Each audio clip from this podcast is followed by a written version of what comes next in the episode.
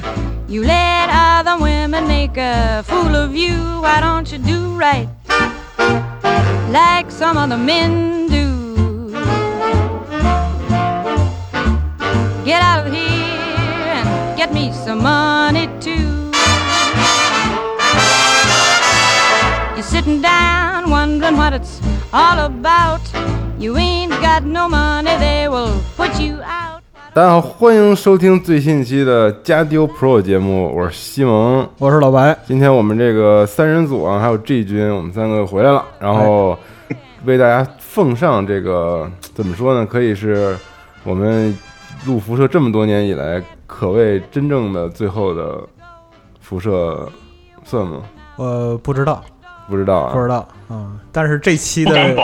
对对对，但是这期的录制方式就回归了非常回归了，因为二零一五年的时候，对对对对对，对，因为时间也差不多，你看。是哎，啊，因为 G 军现在远在上海，嗯，哎，我们采用这个远程连线的方式，请 G 军为我们讲这个新维加斯评书，对，哎，嗯，然后我们就这今天啊，还有最后两集，把这个维加斯给他透彻的这个讲明白，对这局，哎，好吧？啊。对对，没问题。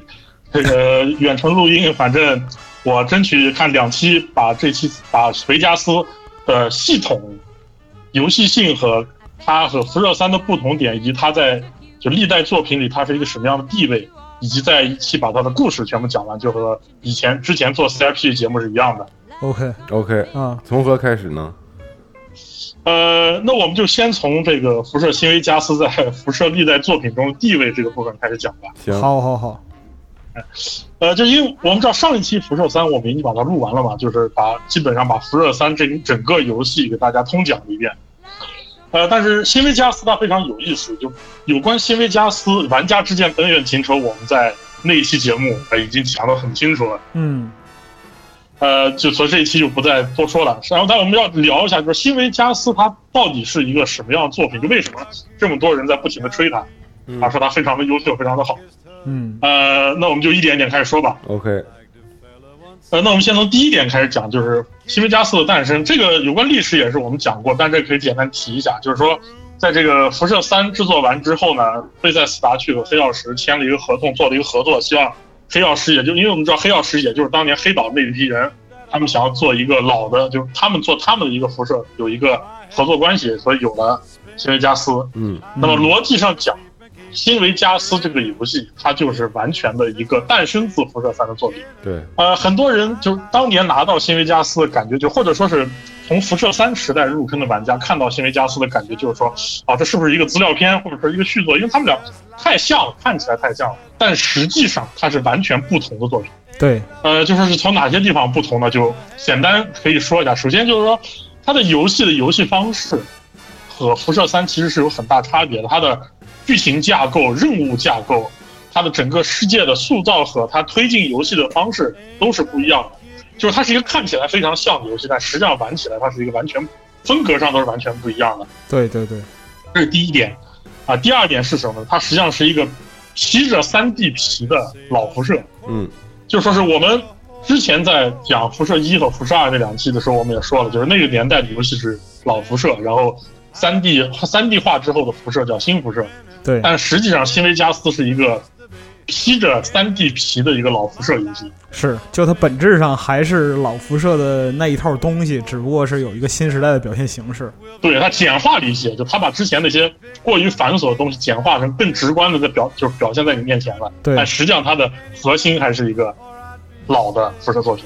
有关这一点，其实它到底它到底就是核心有多老，待会儿我们在系统的部分会讲的很明确。嗯那，还有一点是什么呢？就我我们都说新时代的这个辐射作品是我们历代辐射作品里面最优秀的那一部。就为什么说它是最优秀的那一部呢？是因为这一部作品它确实做的非常认真。是的，呃，怎么讲呢？你要刨去它一开始发售那些 bug，这这个，就它毕竟后面在不停的更新，它确确实实认真做了一个，以黑曜石当时的技术力做了一个相，就我们都认为它是新辐射。当然，它和辐射四具体谁更优秀这个事儿有点，我们就暂且不提。但它确实是 在当时的辐射作品，很多人认为它的实际游戏游玩价值甚至可能会高过了辐射一和辐射二，因为它毕竟是一个三 D 游戏，对玩家来说它的接受度也更也更容易接受它。是是是，呃，然后就是它充斥这个旧时代的浓烈，就很浓烈这个旧时代气息。它实际上就是有很多，还有很多那个桌游 TRPG 的套路在里面。然后同时，它也是什么呢？它也算是整个辐射一个故事、一个时代的结束。就是说，我们知道西海岸的辐射故事，就是黑岛黑曜石那一套辐射故事，它是从辐射一到辐射二，可能会包括一些零零散散作品，比如说辐射战略版也其实是和这个老作品有一定联系，但是在辐射新维加斯这一代是正儿八经的把这个故事讲完了。对，从前到后，给每一个设定、每一个故事都基本上留了一个结尾。嗯，我们这里边其实是要说一点，就是新维加斯它在这个就是很多内容的设定和这个就彼此派系关系啊，以及你在游戏里边能体验到一切的故事情节，其实都是从呃未完成的范布伦，呃这个这一个地方它传承下来的，其实是等于说酝酿了非常久的，就在老黑岛这帮人的脑子里面就沉淀了很久，只不过最后是通过新维加斯的方式把它。给传达出来。对，没错，这个新维加斯实际上就是截取了范布伦这个游戏当时中间哪一段呢？就是胡服水坝之战。对，就把胡服水坝之战这一部分，其实胡服水坝之战是呃范布伦当时设计的最终倒数第二关，就最后一关是打那个太空中的那个那个太空空间站，但它的倒数第二关就是这个胡服水坝之战，算是一个结局。嗯嗯嗯。然后。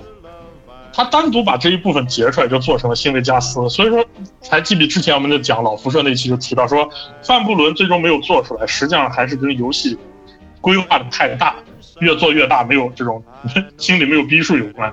所以你可以想象一下，他当时范范布伦规范布伦规划他有多大。是。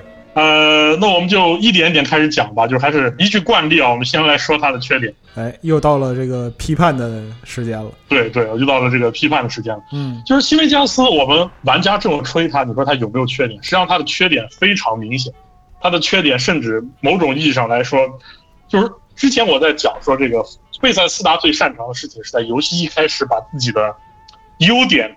展现在你面前，对，是，呃，黑曜石他干擅长什么？他擅长在游戏一开始把自己的缺点展现在你面前。对，没错，他真的是这样。就我可以随便举几个例子，就你现在都能在网上找到这个段子，怎么回事？就是那个医生的脑袋一出来之后，他在你面前不停的转，对，旋转。这个当时我记得就是上年度十大 bug，好像是，对，对，他是怎么会出现这种情况呢？其实就是。有这个问题还不是一句两句能说清楚，它要整个理下来是多个问题合合在一起造成这个事情，是怎么回事？我们一点点说。首先，辐射新维加斯实际上是一个用刺激开发程序做的游戏。嗯，就是什么是刺激开发程序？就是 Geek，对，就是那个伊甸园创造器。但后来我们知道，在辐射四的年代就直接全部统一叫做那 Creation Kit 了。对对对对对。对，但是在辐射三和新维加斯年代。就贝塞斯达当然还很认真的给这个刺激开发程序起了一个就是这个我们叫伊甸园创造器的那个名字。它的问题在哪呢？就是说刺激开发程序，但凡是在我们听众里面如果有做过贝塞斯达游戏 mod 的玩家都知道，CK 这个刺激开发程序，它因为是半开源嘛，它其实很多东西，尤其是脚本你是不能添胡乱添加和修改的。嗯，它的很多写死的代码你是不能碰的。它的刺激开发程序实实际上它只当时是。预计是给玩家提供让玩家能够自由加载或删除模型，或者自由加载删除一些数值上的变量来作为一个 mode 开发工具。但是呢，这个 mode 开发工具它有各种各样的问题。它有一个最大问题就是说，当我在调取外部资源调取过多的时候，它的游戏就会加载会变得很卡。是的，这也是我们知道这个贝塞斯达游戏它的一个一贯特点。对。但是实际上，哎，对，就是我们都知道，新维加斯它的场景、地边等等一切东西，根本就不是拿什么，就是正一一手的开发软件做。这个在后来我们知道，这个乔治索亚和这个几个开发人员的这个访谈里都说过，就是新维加斯很多地边工作是用 Geek 来做的。这个事情我觉得是一个挺不可思议的事，就是说他们用一个刺激开发程序把游戏的地边给做了。嗯。然后它，因为它大量使用了这个次级开发程序，所以就导致了说，我在游戏里面其实会因为次级开发程序本身就不是拿来开发程序、开发游戏用的，所以说就会有出现各种各样不可避免的问题。这些避免这些问题后来其实都在游戏里出现了。是是是，这是第一点。对对，Geek 这块的话，我想稍微补充一点，就是你如果在星亚斯的游戏体验里边，就是看呃，因为地形啊，或者说材质。或者是人物的基础动作模组以及触发脚本遇到这些问题，不用怀疑，其实就是因为 Geek 本身的局限性带来的这样一些问题。对对，没错没错，这个反正做过 MOD 的玩家肯定都懂。对，然后它还有一个什么问题，就是当时黑曜石啊，对做 3D 游戏其实非常没有经验。他没有经验呢，所以他也不是很懂这些，包括什么镜头调整、光影渲染这些东西，他其实一窍不通的啊，也不能说一窍不通，反正是很不懂。这个也是他们黑曜石自己在访谈里面承认的。嗯，就说就像之前我们说《天外世界》，为什么我和白大师老说不对他抱有过高的期望？因为黑曜石那个技术力，也就 大家心里其实都懂。呃，或者说是这样的，我们换一个说法，就是他们可能就是。就就就很不会把这个东西做的特别好看。对对，没错，这是一个最大的问题。对这个好看的意思，其实不是说美术设定不高明，或者说是就环境啊、基础啊这些东西做的不好，而是说他们不会用手里的资源把这个东西做的非常讨人喜欢，缺乏包装。对对对对对，是的。呃，然后我们回到刚才的话，就是医生的脑袋转，他是怎么回事？他脑袋转实际上是就这个。黑曜石他当时忘记了一件事儿，就是贝塞斯达这个游戏引擎啊，一旦当玩家把视角关到最小的时候，逻辑上说它会自动把视角以外的模型屏蔽掉，这样是能够给你的这个游戏，比如说电脑配置不是很好，少加载一些模型，会让你运运算的更好一些。嗯，但是在游戏演出的一开始，这个医生的模型是贴在你脸上的，就虽然你能把视角关到最小，但是医生的模型一定你是能看得到，这是一个他在这个数值他调错了。所以说，很多人呢拿到游戏之后，因为当时黑曜石还干了一个蠢事情，就是说他的这个 PC 版对游戏硬件的这个就是搜索游戏硬件搜索是有问题的，它有时候会调取不到你游戏到底具体什么硬件，会自动把你所有的视角调到最小。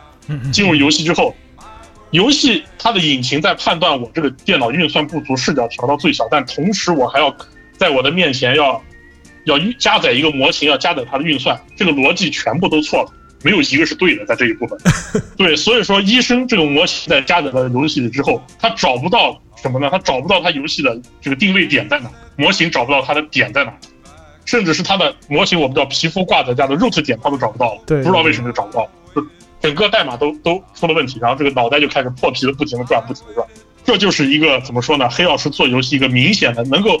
他能能在游戏一开始就把自己做游戏最大的缺点暴露在人面前，就是技术力不足，就足以证明黑曜石这家公司做游戏，它到底是个什么什么操性，大家也都能看出来。是是是。呃，然后另外它还有什么缺点？就我们知道这个辐射三的引擎啊，实际上是很落后的。我们都知道，就是备赛祖传代码的祖传引擎。对。呃，辐射三在二零零八年的时候，它的画面还算还可以啊，还算可以，还算可以。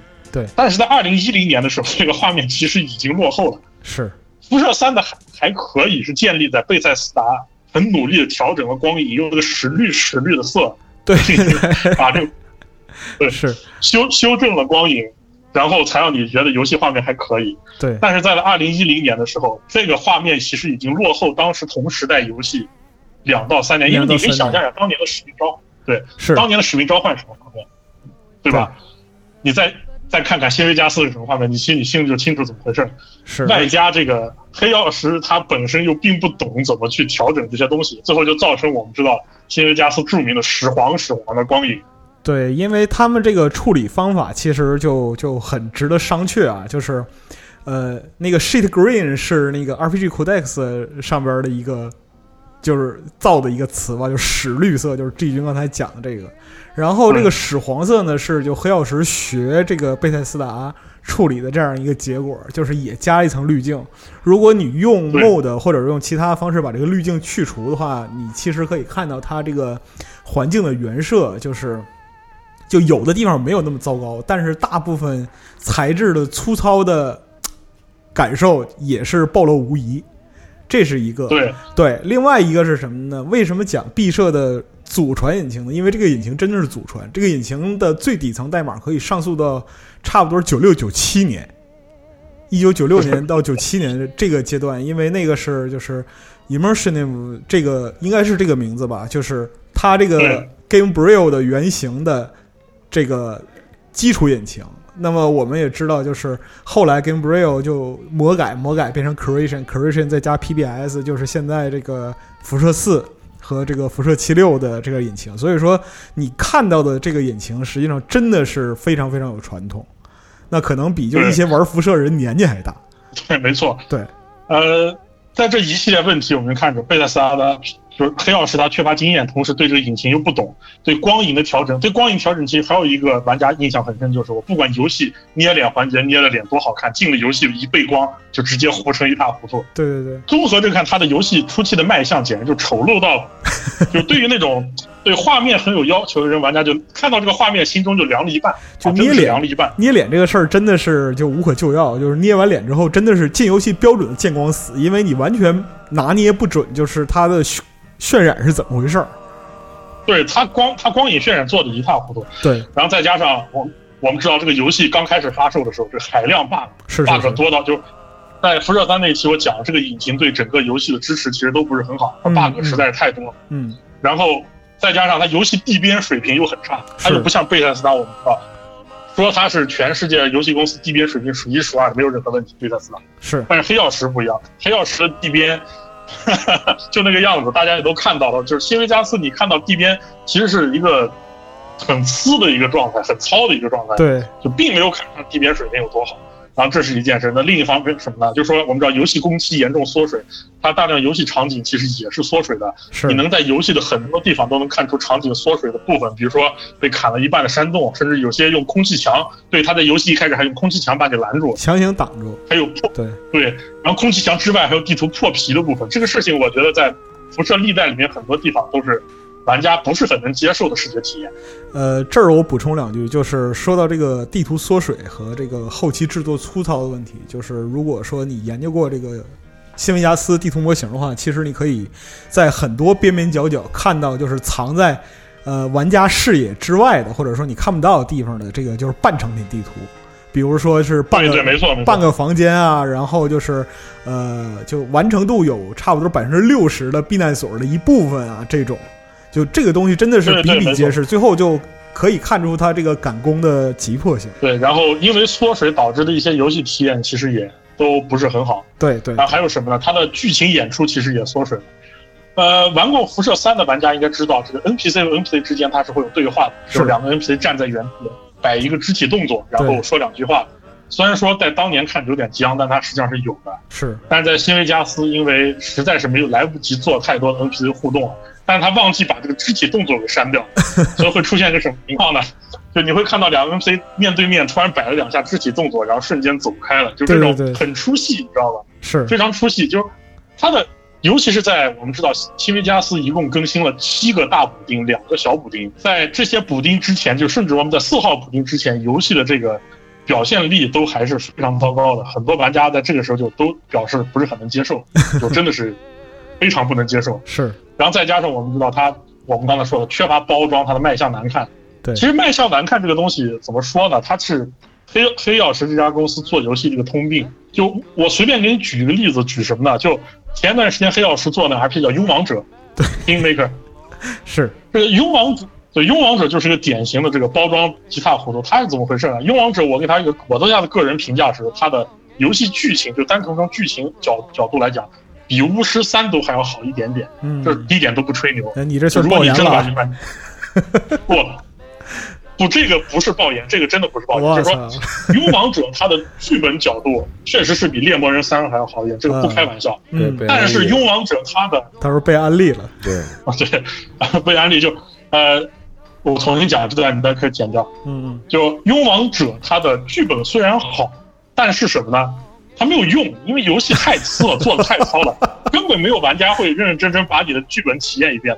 它的游戏难的简直就跟像什么呢？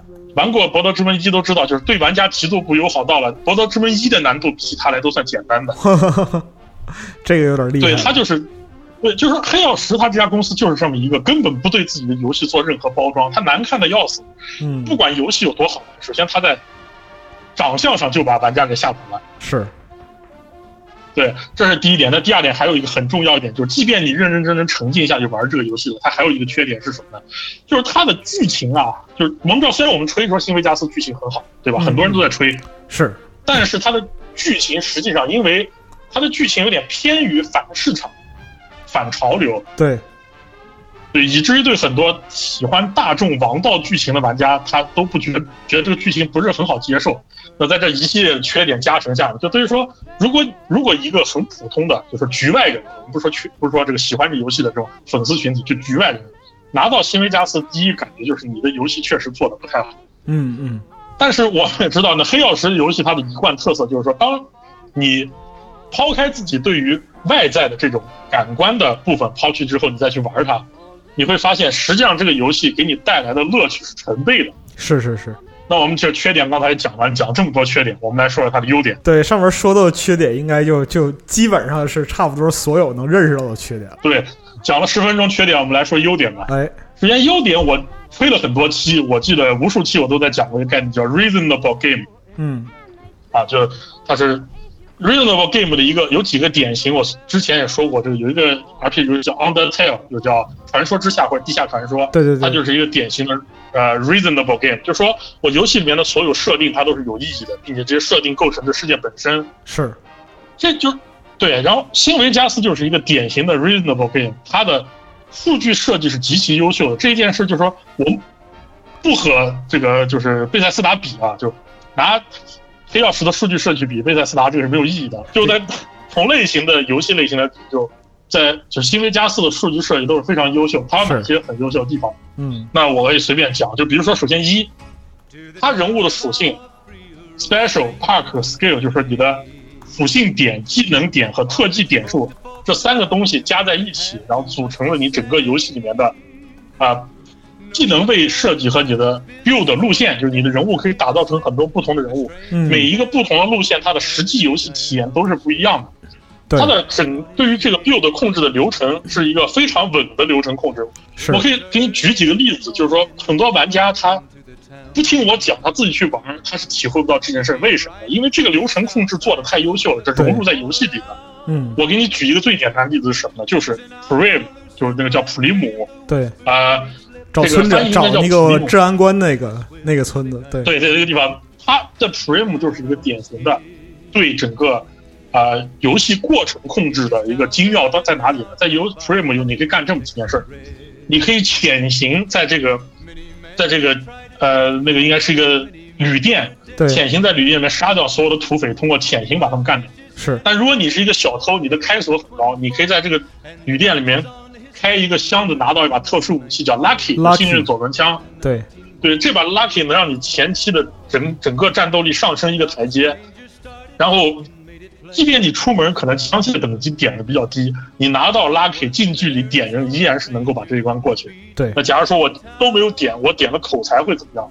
你点了口才，你会发现你在你不需要打这些土匪都能够问出来你自己需要的信息，你可以先去做别的任务，等到等级高了再回来打都是可以的。是，那如果你商业点的高了怎么样？商业点高在这里能拿到大量的弹药补给，你枪法不好没关系，我用子弹把它堆过去。对就说在这个部分的流程控制，玩过辐射四的玩家，你对比一下辐射四的技能和新维加四的技能在整个游戏流程中所体现的作用，你会发现，它这个差距可不是一点半点，这是一个断崖式的差距。是，就是说，黑曜石在做游戏的时候，他脑袋里面基本上已经对玩家可能做什么事情有了一个非常明确的思路，并且把自己对游戏的控制理念直接融入到了玩家可能体验的游戏流程中。对这块儿来讲的话，其实，呃，我觉得他就是心里有没有逼数的这样一个区分吧。就是黑曜石，它有一个特别明确的预判，就是玩家到了这样一个阶段，他会是大致上的一个什么样的状态，就是甚至包括一些极端的情况，比如说我不战斗，或者说我只，或者说我只战斗。在这种情况下，面对我这一个阶段的任务或者说是游戏内容，我都有对应的解决办法。那么与之相对比，与之相对比的一个，就是这个不是说把贝塞拉出来鞭尸啊，但是就是说，贝赛确实不太会处理这样的东西。如果说对于辐射三有记忆的话，就是你会知道在后期有一个 perk 叫 almost perfect，对，没错，对，就是几乎是全能，几乎是完美。这个几乎是完美的概念是什么呢？你的所有 special 几个点儿全都是九，就是这七项这七项属性全都是九，那么就是你差一点儿就完美。这是什么呢？因为是到后期的数值膨胀和这个人物属性的控制已经超出了它这个系统控制能力，所以怎么办呢？对，你干脆就龙傲天就得了，你比谁都牛逼，你横着走就完事儿了。而这 没错对，而这样的事情在新维加斯里是不会出现的。对，新维加斯他一定要努力让每一个玩家玩到最后，你的体验都是不一样的。对，甚至随着你的善恶不一样，你在最后拿到的终极 pack 的效果都是不一样的。是是是，就是，呃，你的终极特技的效果都是不一样的。对，这一点就是我们从数据社的角度来说，它是一个做的相当优秀。就有关这件事，我现在说了，可能很多人心里都还没有一个明确的感受。但如果你听完之后，你再去玩一遍《新维加斯》，我相信你就对这东西有了一个很明确的认知了。对，这是一点。然后它还有什么呢？它的弹药系统和护甲系统，它的配合达成了一个非常优秀的玩家体验。就是说，我的所有的子弹数值，我的武器枪械的伤害是依据子弹口径算的。比如说，我一把九毫米手枪的伤害是十五，嗯，对？吧？那我九毫米冲锋枪的伤害它不可能太低，它可能十一、十二，因为啊连发武器要比单发武器伤害略低一点，这是一个游戏逻辑。平衡的逻辑，对，对平衡逻辑，就说我玩家对游戏里面可以直接用我对现实里知识来套用，我嗯捡到了十二点七毫米的大口径步枪子弹，我就知道我肯定能拿一把超级大的枪去打它。对，但是这件事我们知道，在辐射四里面，一把七点六二毫米，就一甚至一把九毫米的手枪，它的伤害都能够抬到一个比这种我们知道大型步枪弹伤害都高的状态，这个事情就变得非常的古怪。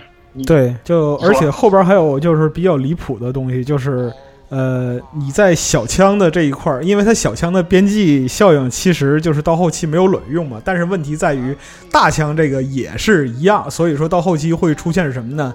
你的小枪高暴击实际上比你把一个导弹或者炸药扔在人身上伤害还要高。对，没错。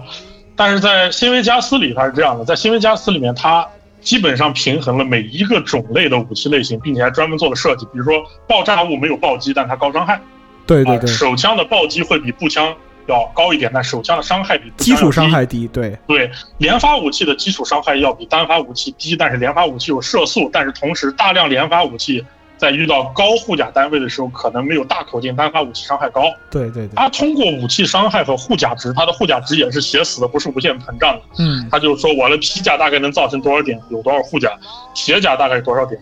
它分为轻甲、重甲、中轻甲、中甲、重甲，并且随着你不同的这个特技的加成，有不同的流派。比如说轻甲虽然我的防御很差，但是我的暴击很高；中甲同时兼顾一定的暴击和防御，而重甲我们知道后期就是完全是啊铁牛雷打不动，别人你可以顶着拿着重武器在前面扫射，反正我的暴击也不高，我就洒水就可以了。然后我穿着动力甲，我就可以顶着。就是说，它给了玩家很多个不同的种类的游戏体验，你都可以在这个路线上一条路走到底。就是从游戏系统的这这个规划来说，天维加斯就真是相当游戏，它确实提供了一个很好玩的游戏。是。然后同时它有一个敌我平衡的等级机制，也是我在讲这个之前讲 TRPG 也提过，就说它的数值构建世界。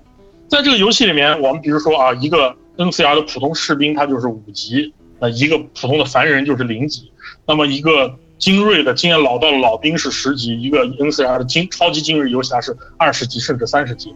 而三十级和零级的人，他的属性差距有多大呢？其实也不是特别大，嗯，因为在随着他的这个护甲和战斗力机制的提升下，更高级敌人有更伤害更高的武器和更好的护甲，并且它的准头枪械准头也会做得更足。它是通过这种方式来区分不同等级的敌人，而且也给你带来了不同的游戏实际的游戏战斗体验。当然，它的实际上这个 AI 还是脱离了一些设计，但是它的基础逻辑是清晰的，它没有出现像。不管是辐射三还是辐射四里面后期敌人几千血这种情况，它是不存在的。对它，它它实际上它没有这么做。对，就是从这件事情来讲，它是努力的用数值给你构建了一个非常真实的废土。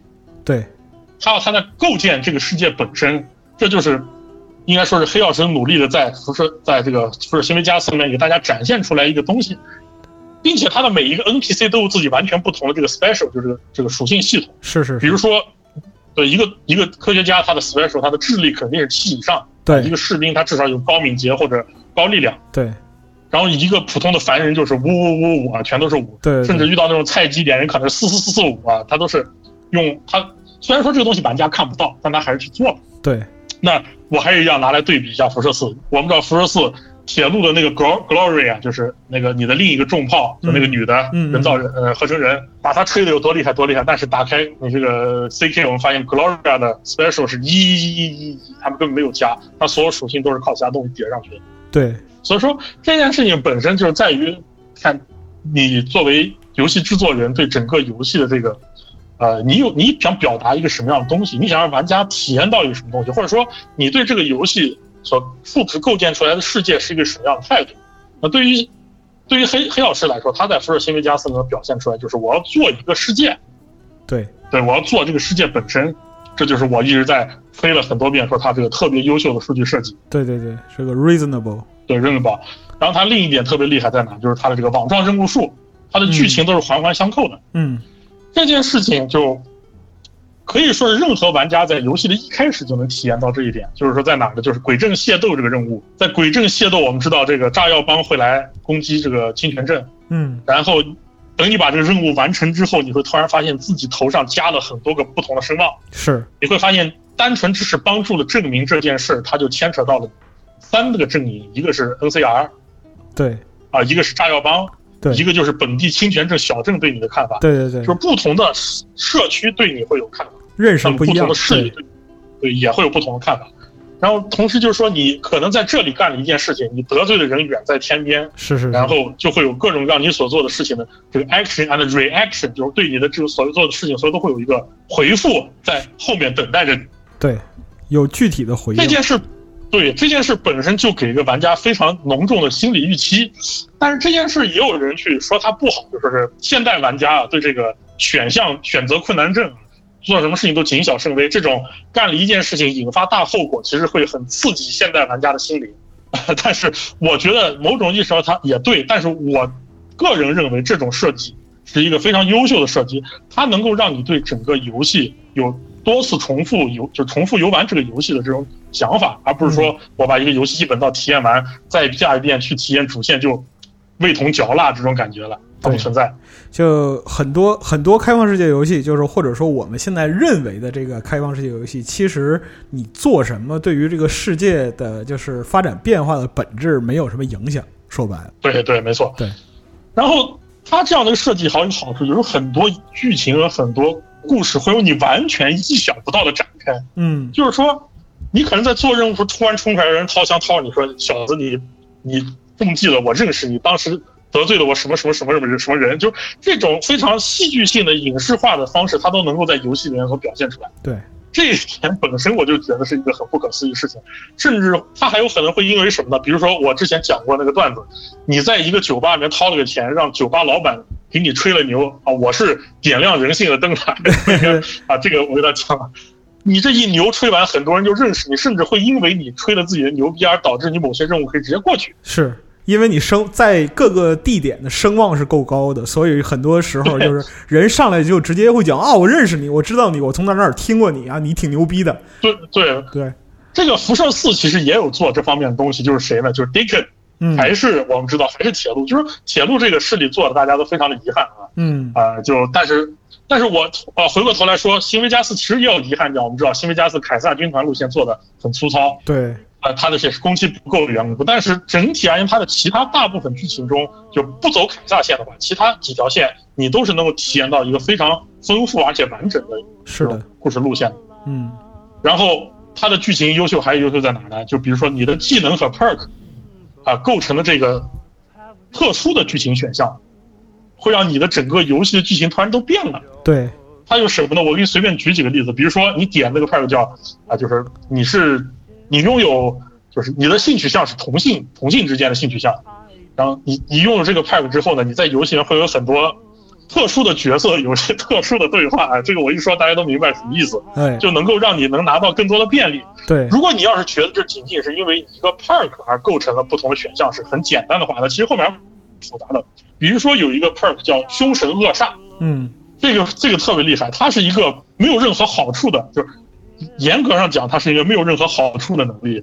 它是什么呢？它是让你这个角色直接变成一个八十年代美国动作片的超级硬汉，就是那种老子不服奎托斯式的角色。对对对，它是怎么回事？他给你的每一个每段就是跟那种特别狠的角色，比如说你遇到一个坏人，他给你来撩狠话，我们一般知道在各个故事撩狠话，要么我就开枪打人，要么我就认怂，对吧？对但是在新维加斯，他给你一个选项，你可以说一句比他更狠的话，对对对，这个狠话就都非常有意思。比如说中间有一个我们知道，在这个维罗妮卡的个人任务里面，会有几个圣骑士过来找你麻烦对，啊，然后这个时候主角可以直接丢一句狠话，说你尽管开枪。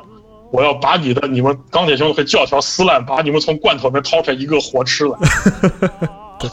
就他用这种特别恐怖、特别就是那种霸气的这种台词，要把对方像震撼一样。老子就是不服，我就是是是让你见一下，嗯你惹错人了。对就他会用这种方式来强行让你入戏在里面，其实是一个非常有意思。前面那个凶凶神恶煞这块儿的话，前面其实还有就是很早就能体验到的，比如说你弄到了火药帮的制服，然后你混到、哦，对对对，对你混到火药帮监狱里边儿，然后火药帮老大就就呃，他就很不善的跟你说吧，说你丫是混进来的，操，你想你想干什么？操，信不信我我叫兄弟们把你干了？然后这时候你有凶神恶煞这个 perk 的话，你就可以撂回一句更狠的话，你信不信我现在要弄死你？就大概是这个意思啊。然后老大也怂了，我操，牛逼牛种，行，咱们来商量商量任务吧，就是 就对，就是说，对，就是整个新维加斯充斥这种让人会心一笑的小段子，对，而且它都是藏在这种割角旮旯里。就我还是之前说了，那如果要是我是一个会宣传的公司，我肯定把这种包装作为一个我的卖点去做，对吧？对对对对，但是黑曜石我不，哎，我不，我就要把它藏起来。是还有什么幸运石？嗯幸运石甚至在一些啊、你说我要开密码，我不知道密码，保安机器人要杀我，我幸运石我胡便猜了一个 ice cream，好，你过关了。对对对哎，密码对对就是 ice cream。是。对，还有什么傻子路线智力一，对，没这个就是传统异能了，就是傻子就傻人有傻福这样的 对，没错。啊。比如说傻子路线，举个例子，在给一个大兵治疗心理疾病的时候，这个大兵有抑郁症啊，他有抑郁症。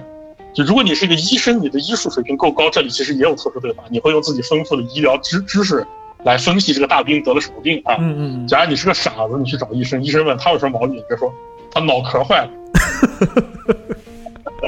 就把抑郁症说成脑壳坏了，就是嗯这种这种段子都非常的多，而且整就是充斥在整个游戏之间，它还不是一个两个这种呃随便做给你看，它充斥在整个游戏中，对，就是你不经意间就会被这个游戏的设定给逗笑了。是是是，啊，然后它还有什么优秀的地方呢？当然，散乱叙事就辐射系列散乱叙事，其实我个人认为贝塞斯达做的呢是比黑曜石稍微好一点的。嗯嗯这一点其实从哪儿可以看出来？从辐射七十六能看出来啊。这个就是喷了那么多酒，辐射七十六，但是要夸一下，辐射七十六这个终端和就死人叙事、散乱叙事呢，它的文本质量写的都很好，并且它放的也很巧妙。嗯，对。那，黑曜石它做的也很好，那最典型是在 DLC 里面，比如说那天赋的故事，嗯嗯。对他通过你在不停的做主线任务探索洞穴，然后把天赋的故事一点点拼凑给你，然后构建了整个这个世界，嗯。很丰富，但同时又不繁琐，并且他还要照顾老玩家情绪，他要通过这个方式不停的给你提一些过去发生的故事。嗯嗯嗯，对，然后最重要的一点，我相信也是很多玩过新维加斯的玩家都觉得重要一点，就是什么？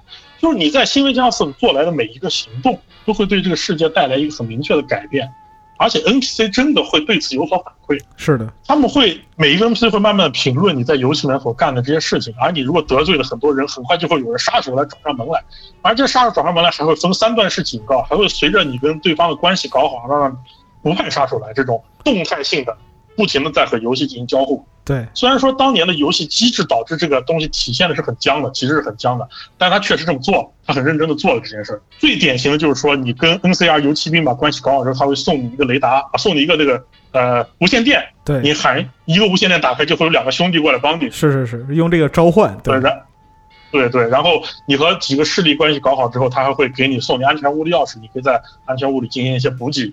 所以说，整个在这样的一个体系下，你就能看出来，随着之前刚才我们说的游戏系统，再加上这里的剧情和任务的设计，嗯整新维加斯的世界是很活的啊，它真的是让你，如果你沉浸在这个游戏体验里面，它会给你带来的是什么呢？就是一种我沉浸在废土中的这种感觉，就是这种沉浸式体验感，真的做的非常优秀。嗯，所以说，很多人吹说新维加斯玩起来很投入，它的到底为什么投入？因为它确实做了能够让你投入进去的东西。嗯然后，当然更不用提他这个收集乐趣，他收集不同的武器、不同的装备啊，他每一个武器都还有相对的段子，比如说 That gun 就是那把来自辐射一和辐射二，That gun from Fault One and Fault Two，嗯。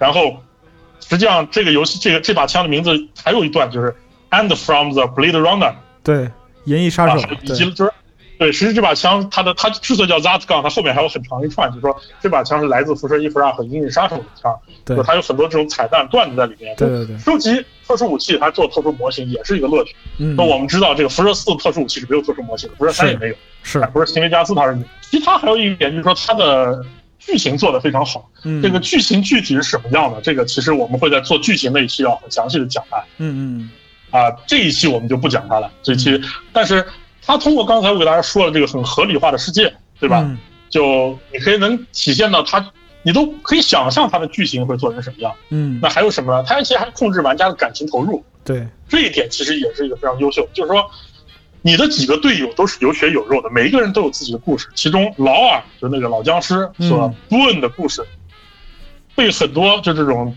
就我认识的可能是做游戏文案或者编剧相关的玩家都认为是就是能从中间学习很多。对，他的这个故事表讲的真的是非常的好。嗯那同时，他一个最重要就是说，我说他对老玩家很照顾。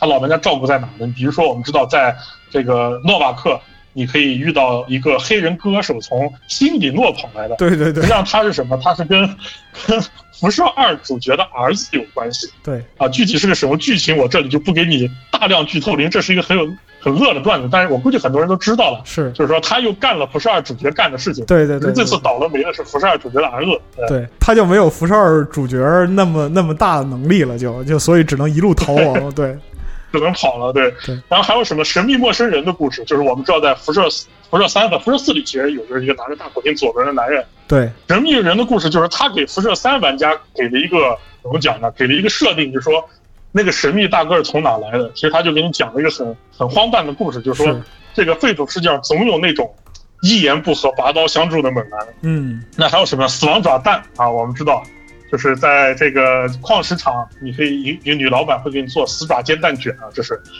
辐射历代的一个经典美食——死爪煎蛋卷。对对对，但是他会给你讲一段死爪煎蛋卷的故事，说：“哎呀，我跟你讲，当年呀，我妈在默多克也做死爪煎蛋卷，但有一天来了个穿避难所衣服的疯子，把我们家后院砸了，把死爪给杀了，后来再也没有蛋卷吃了。”对对对，这个时候老玩家就说：“哎呀，不好意思，事儿是我当年干的。”他就他有很多这种不停地在向老玩家就是回顾当年世纪是什么样的这种感觉啊。就还有那英克雷老兵任务，也是给很多喜欢英克雷的玩家一个好的结局。是是是，我们知道，就贝塞斯达是非常不在乎老玩家，甚至他还干了很多对着老玩家干的事情。但对对他的另一面就是说，我们知道黑曜石，毕竟辐射是黑曜石的亲儿子嘛，对吧？他对于自己亲儿子老玩家还是很很照顾说，呢，很体恤老玩家，是也很照顾。嗯那他还有什么什么地方我觉得做的非常好呢？就是他的，我个人认为辐射新维加斯的结局虽然没有辐射一或者辐射三的结局那么给人带来很大的触动，嗯嗯，但是它的结局是非常畅快淋漓的。尤其是你走了独立路线的话，就真的是有一种难兄难弟甩起胳膊跟我一起干，没有什么救世主，也没有英雄皇帝这种这嗯种，就它是一个很热血的结局。对而且是说你做的所做的每一个选择，你干每一件事情，最后都会体会着在这个结局之上。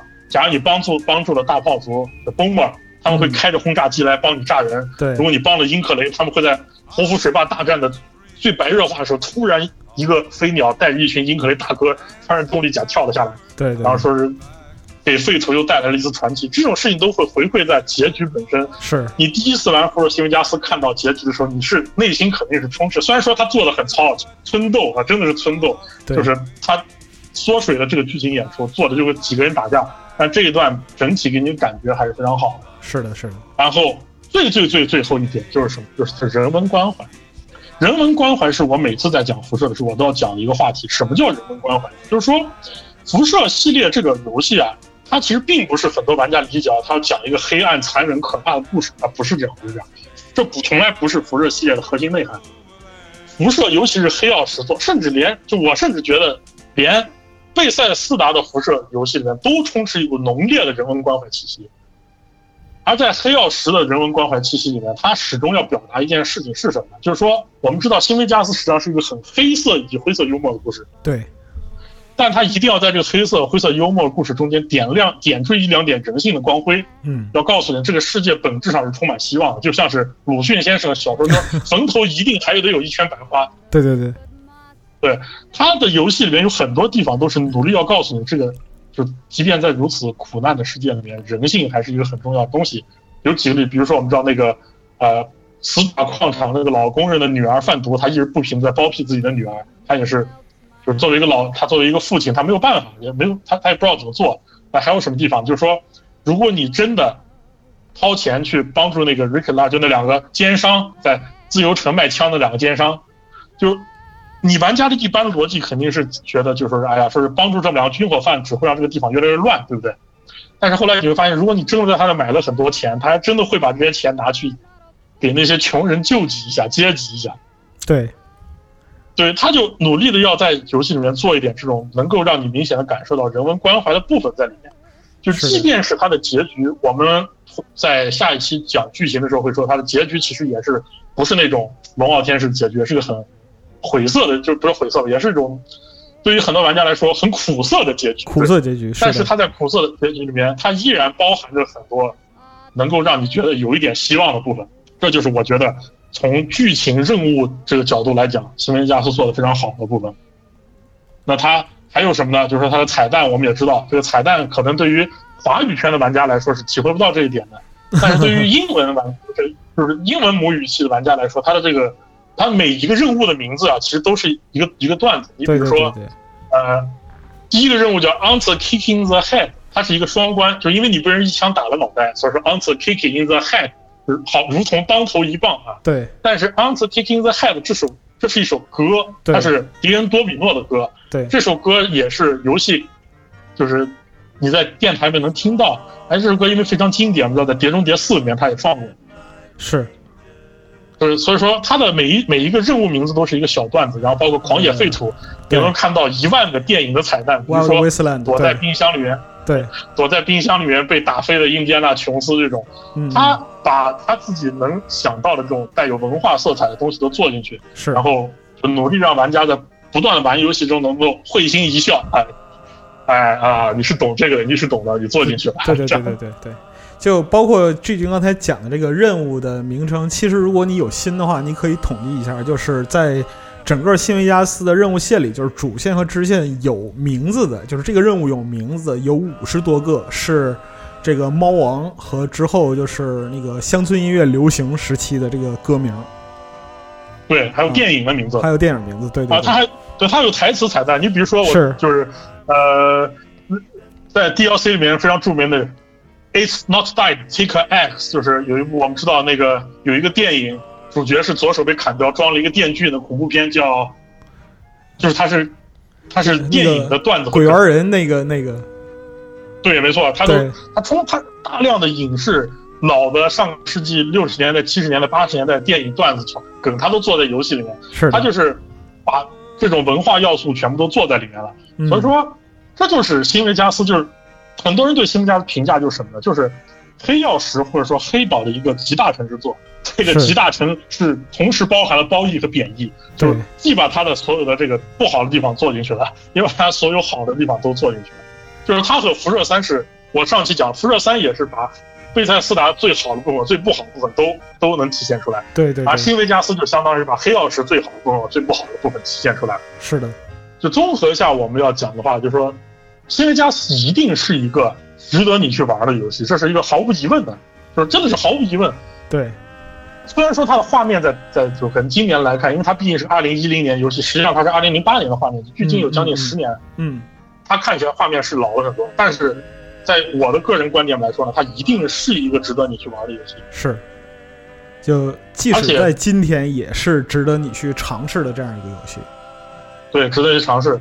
然后它的汉化也快出了，就是新版汉化，呃，应该是，我不知道这期节目会什么时候放，但是它放出来是我希望那期汉化，那个汉化能出，嗯，我是当然我是这么希望的，对对对，呃，因为我不确定它什么时候会放。出来，是，呃，综合综合我们把它考虑一下，就说新维加斯值得你一玩，同时它也是这么多年来老辐射西海岸辐射故事的一个收工之作，嗯，就是真的值得体验。我们也知道。大家心里都清楚，黑曜石不会再做下一款辐射的。是的，这个大家其实心里都明白。有了天外世界，我估计如果天外世界做得好的话，可能他们就不会再执着于辐射这件事上。对。另一方面，我们知道克里斯阿瓦隆也离职了，克里斯阿瓦隆他作为一个这个新维加斯的一个就是作为黑岛一个核心编剧啊主笔，他也离职了。嗯那么以后你也不可能体会到这种全家班的，就真的哪怕说是黑老师做的游戏，我也不我也不认为克里斯阿瓦隆会回来继续当编剧。是然后这种全家班的体验也不会再有了。但是综合考虑说是值得一玩，值得一玩。对。呃，就是 G 君这个评点过后呢，其实就是我想说一个就挺早之前的事儿啊，就这个事儿是什么呢？就发生在二零一零年，就是辐射，就是新维加斯刚发售之后。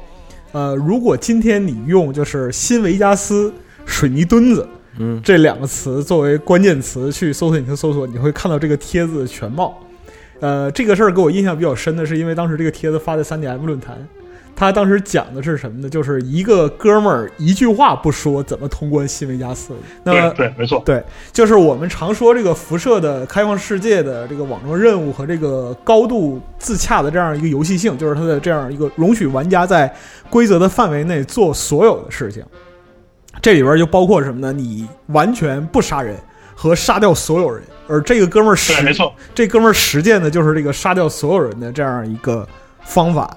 他是怎么做的？就出来他就把医生爆头了，然后把 把屋里搜刮了一遍，然后就是一路走一路杀，就见到所有人，就好人坏人都干掉，直到最后就看到 Yes Man 他干不掉。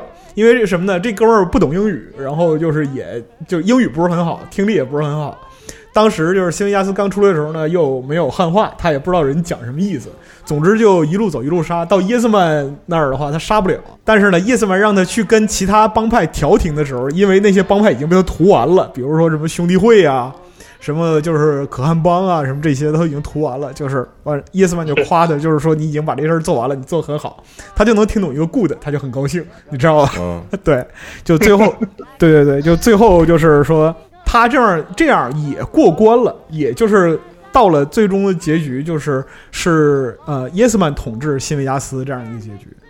对，对他是这样的，这个耶斯曼如果你要把就是耶斯曼他们中间有一个叫做他那个任务是这样的，就是说，嗯等你帮助耶斯曼就是独立路线，他会让你去笼络新维加斯所有帮派，对对对，是。他，给了你很多方，你可以把这些人全部都干掉。假如你把所有的帮派都杀光了，对。就一个帮手都不整杀光了，Yes Man 他那句台词是非常可笑，叫做他就是 Good，很好。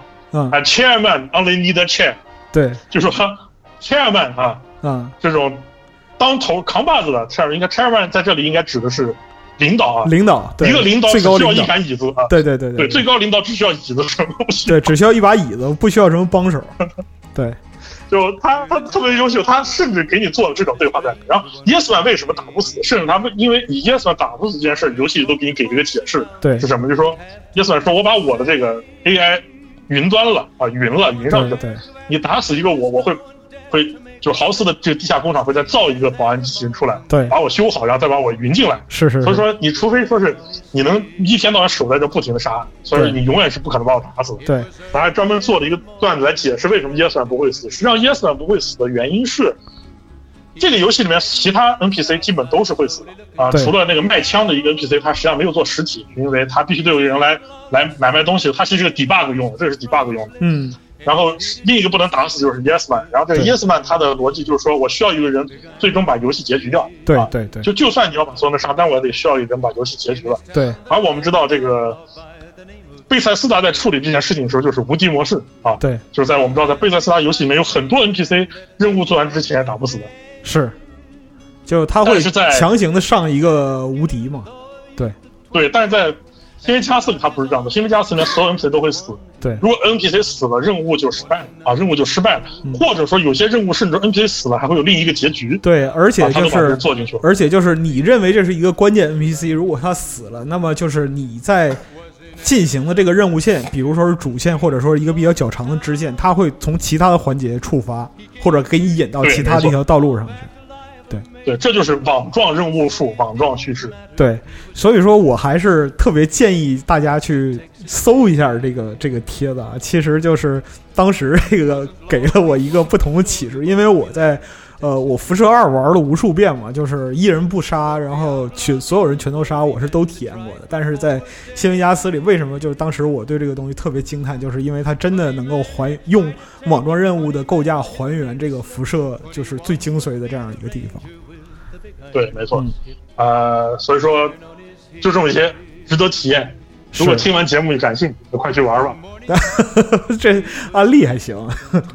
那可不是，对，那么其实你现在今天玩新维加斯的话，其实你可以用 TTW，就是 Tales from Two，Tales 啊这个 mod Tales 把那个辐射三和新维加斯呃装在一个框架下就统一玩过。然后现在 N 网上的这个新维加斯的 mod 其实已经就是登峰造极了，可以说就是整个新维加斯的 mod 创作的热潮最高点，差不多是在二零一四年吧。对，对，一四年和一五年。一四年和一五年啊，有一个对有一个很厉害大哥讲的，他叫 Some Guy 对对对，赏金猎人系列的这个。对对。对他的他也是个鬼才编剧啊，就觉得他拿做梦是屈才了，对。应该去拍电影。是。这个剧情可以说是和新维加斯主线比起来毫不逊色，甚至有过之而无不及。那么就是关于新维加斯的这个任务，还有就是那个夸就优点和缺点的内容，其实我们就先说到这儿。其实重点在于是剧情内容，可能就是下半部分对于一些朋友来讲，你可能完整的玩过新维加斯，但是你是否真正理解了新维加斯剧情，这个是有待商榷的。我们当时把这个就是整个剧情的逻辑和环节就理清之后，有一种就是呃，差不多是有豁然开朗。豁然开朗吧，或或者说是有一种看烧脑美剧的那样的一种感觉或者是对对。对体验。对，没错，可能你玩过《辐射新维加斯》已经八九年了，但是你还是没有太明白这里边的各个关节和关键在哪里。那哎，好，感谢两位老师，呃，嗯又让我做了一次这个处女听啊，呃在这别吧，是听了？一次生动的讲座，啊，然后这个也插不上什么话，哎然后下一期更期待是要讲这个剧情的部分了，哎哎，然后请大家期待一下啊好！感谢各位，咱们下期再见。下期再见，拜拜嗯 out of this world tonight. Take me, make me forget my sorrow. So when I wake tomorrow, I'll know our love was right. Kiss me as though it were now or never. Teach me